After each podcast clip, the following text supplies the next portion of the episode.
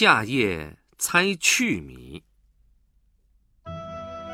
清朝的时候啊，山东王家村里有个年轻人，人们都叫他王状元。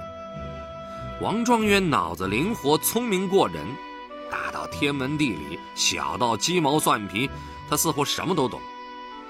不过他不喜欢死记硬背的读古书，所以参加好几次科举考试，他就是考不上状元。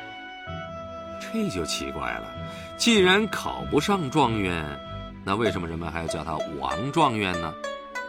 哎，原来呀，他的这个状元就是猜谜状元。王状元特别喜欢谜语，不仅会猜谜语，还会出谜语。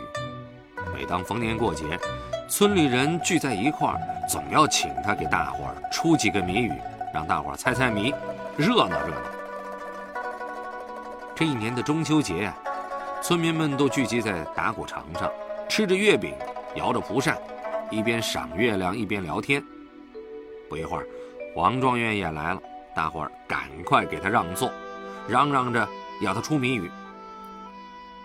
虽然已经是中秋节了，可是天气仍然很闷热，还有几群蚊子也来凑热闹，在耳朵边上嗡嗡叫着。王状元拖过一把竹椅子，笑着坐了下来。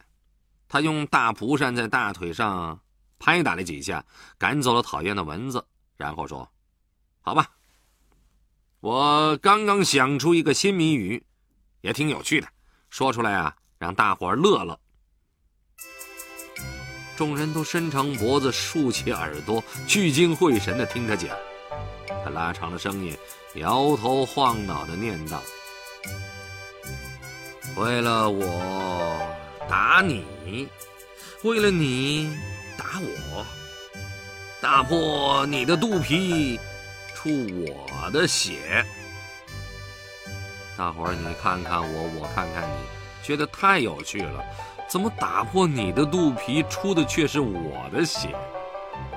王状元见大家大眼瞪小眼，谁也猜不出来，就哈哈大笑的说：“谜底呀，近在眼前，远在天边，再看一看，想一想，就猜出来了。”结果有一个小伙子说出了谜底，众人一听，一个个都笑弯了腰。